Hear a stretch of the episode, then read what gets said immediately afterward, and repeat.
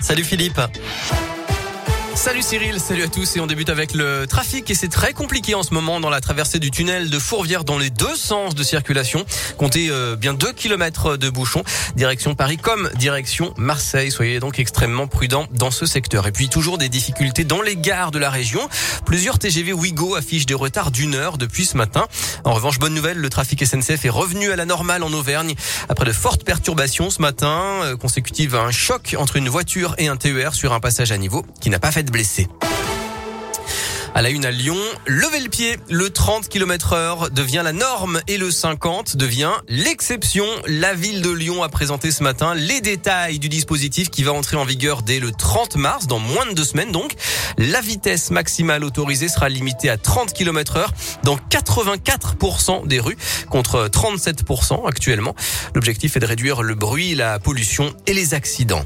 Dans l'actu aussi, c'est l'événement. C'est parti pour la foire de Lyon, l'édition des retrouvailles après deux ans d'absence. Rendez-vous à la foire à Eurexpo jusqu'au 28 mars. Radioscoop est partenaire de l'événement. On vous attend bien sûr sur le stand Radioscoop.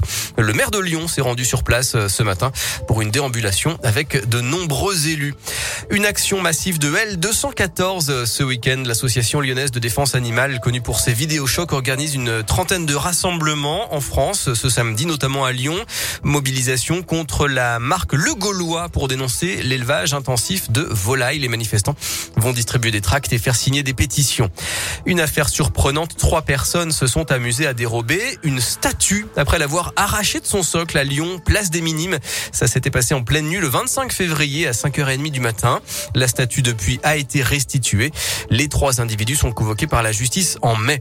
Le verdict est attendu aujourd'hui au procès pour féminicide aux assises du Rhône. L'avocat général a requis hier 18 ans de réclusion criminelle contre le meurtrier présumé de Laura, 22 ans. C'était en 2019 dans le 8e arrondissement.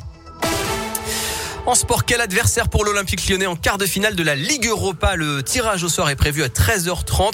Sept équipes peuvent se dresser sur la route des Lyonnais les 7 et 14 avril. Bergame, Braga, Barcelone, les Rangers, West Ham, Francfort et Leipzig. La 29e journée de Ligue 1 commence. Match très important pour le maintien. Ce soir entre Saint-Etienne et Troyes. L'Olympique lyonnais ira à Reims dimanche.